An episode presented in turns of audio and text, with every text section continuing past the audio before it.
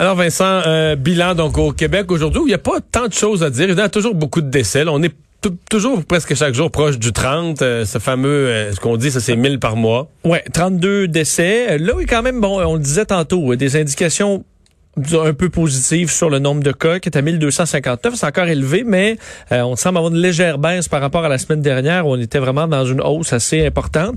Et le nombre d'hospitalisations, moins 27, ça, ça fait du bien. moins 5 aux soins intensifs aussi. C'est bon, ça fait longtemps qu'on n'a pas vu ça, une baisse euh, une baisse pareille. En fait, des baisses en général, mais une baisse pareille encore plus. Parce que depuis le début de novembre, je pense que les hospitalisations, ça avait toujours monté. Peut-être une journée que ça avait baissé de, baissé de 1, là, mais en gros, ça, ça, avait, ça avait monté presque de 100 là, en, en, 20 jours. Là. Exact. Et euh, pour, les éclosions aussi, c'est en légère baisse à peu près partout, milieu scolaire, milieu de travail, milieu de soins. Des régions à noter? Euh, ben, le Saguenay encore, Saguenay-Lac-Saint-Jean, 213. Je comprends que c'est moins qu'hier, mais c'est encore extrêmement élevé pour, euh, pour la région. évidemment, ça va amener, on va reparler tantôt, mais des inquiétudes par rapport au système de santé de la région. Région de Montréal, 300.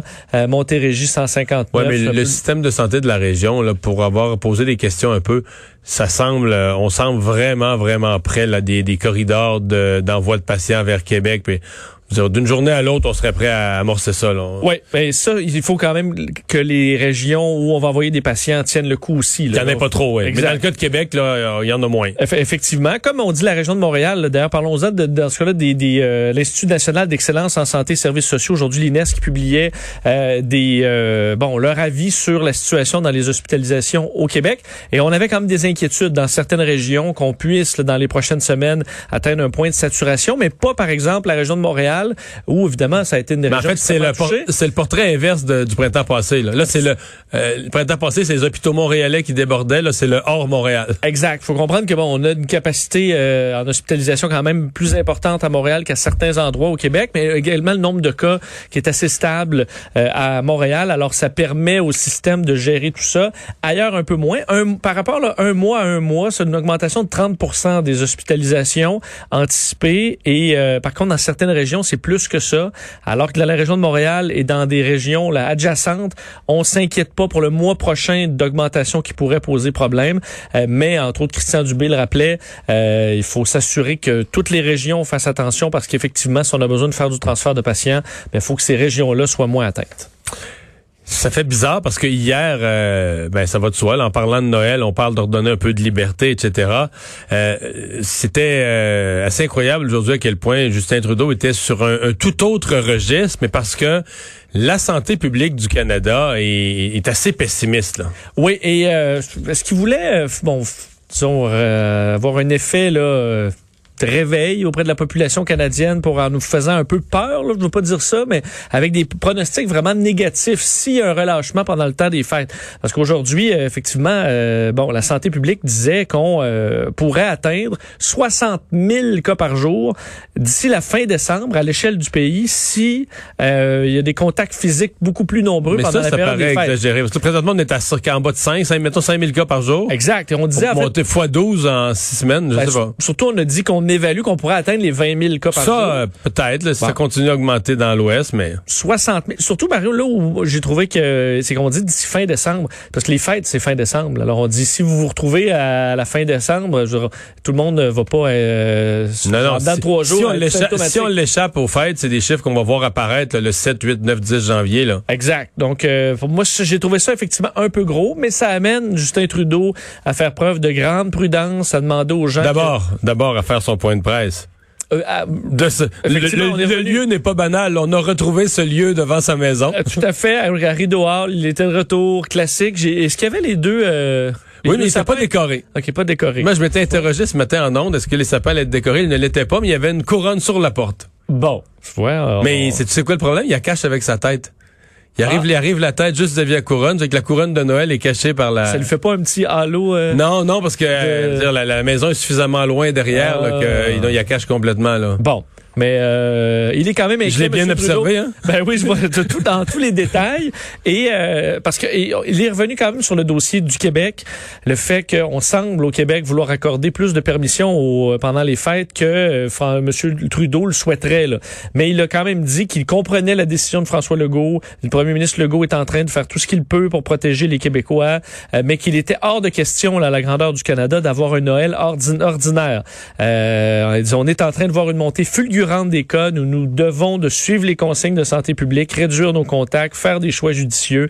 Alors, euh, quand même des, de l'inquiétude à l'approche des fêtes pour... Euh, pour M. Trudeau, il faut dire que dans plusieurs provinces, on vient de le voir en, Ontario, mais c'est le cas euh, en Alberta, en Colombie-Britannique aussi, c'est des hausses très importantes deux autres pays qu'on a surveillés. Euh, il y a les États-Unis, évidemment, parce que c'est le pire au monde, mais aussi la Suède, parce que la Suède devait être le meilleur au monde, devait, pour certains Québécois, était le modèle à suivre. Euh, puis là, c'est plus ce qui se passe. Non, vraiment pas. La Suède, euh, qui vient de publier, enfin, publier dans les dernières heures ses résultats pour la, enfin, dans les dernières 24 heures, Mario, c'est 7240 nouveaux cas comptabilisés par les autorités de santé publique en Suède.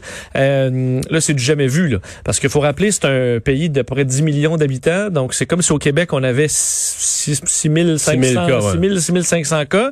Euh, donc, c'est énorme. Ça met énormément de pression sur le système de santé. Et je voyais... D'ailleurs, je voyais que les, tu, que allais dire, les infirmières, ce qu'on leur demande?